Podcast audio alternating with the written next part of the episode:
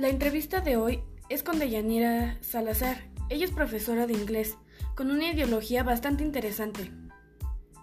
El que yo esté familiarizada con su trabajo hicieron de esta charla sea súper disfrutable y sobre todo me deja muy contenta en ser la primera en este proyecto tan importante para mí.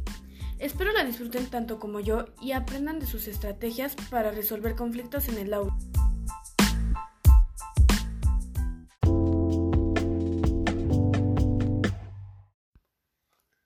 Teacher, muchas gracias por ayudarnos a entender lo que pasa en el aula desde la vista de la vida de un profesor. Comencemos.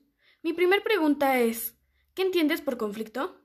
Conflicto es un desacuerdo entre varias personas. Para ti, ¿qué es la negociación? Bueno, yo creo que el profesor, a través de su propia forma de ser, de su estilo de educar o de su concepción ideológica, debe saber utilizar el conflicto con habilidad y a su vez regularlo y darle un tratamiento positivo. ¿Cómo puedes hacerlo? Nuestra propuesta es a través de procesos de mediación y negociación. Pueden ser dos. La primera, colaborativa. En ella ambas partes buscan una solución adecuada a sus demandas o puede ser competitiva, la cual es un tipo de negociación basada en el posicionamiento personal sin ponerse en el lugar de la otra parte. ¿Podrías explicarnos cuál sería el proceso de la negociación? Claro, el proceso de negociación tiene cinco fases, según Lederach. La primera es la entrada. Se responden las preguntas quién y cómo. La respuesta a la primera debe ser una persona neutra al conflicto, que en este caso pues somos los profesores. La segunda se refiere a la forma en que llegan los casos al equipo, que suele ser diversa. La segunda etapa es cuéntame. Cada una de las partes expone su punto de vista al mediador deberá crear el clima de confianza y respeto que permita la fluidez de las ideas. La tercera es situarnos, consiste en identificar bien cuál fue la causa del conflicto. Deberá hacerlo preferentemente el mediador o contribuir a que ocurra.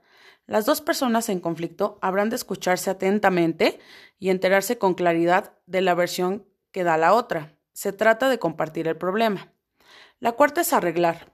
No se trata tanto de que el mediador aporte soluciones, sino de que sean los propios implicados a los que lleguen a un acuerdo. El mediador facilita la clarificación de las ideas que a veces parecen enmarañadas. Y por último tenemos el acuerdo. Es la parte final, el consenso al que se llega y que debe quedar por escrito para evitar que luego haya malas interpretaciones. Perfecto. ¿Pudieras contarnos alguna anécdota sobre el conflicto que sea muy común en el aula? Claro, lo más común es cuando se pelean en un juego o por las pertenencias. En el primer caso es importante explicar las reglas del juego para poder llegar a un acuerdo. Y en la segunda es escuchar a ambas partes, explicar la procedencia del artículo y a su vez expresar al que no es propietario que no es bueno tomar cosas que no son suyas. Cierto, es importante. Creo que ambas partes sean claras y sinceras con lo que dicen y hacen. Pero ¿cómo logras esto?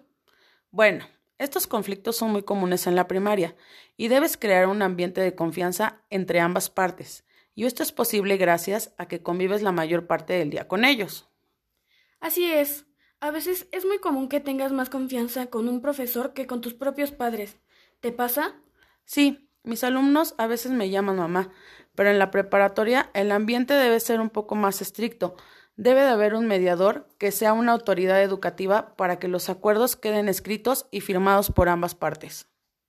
Teacher, te agradecemos tu tiempo y sobre todo nos compartas parte de tu conocimiento. A ti, Briseida, por invitarme. Espero haya sido de ayuda y recuerden que 10% de los conflictos se deben a una diferencia de opinión y 90% a un tono de voz equivocado.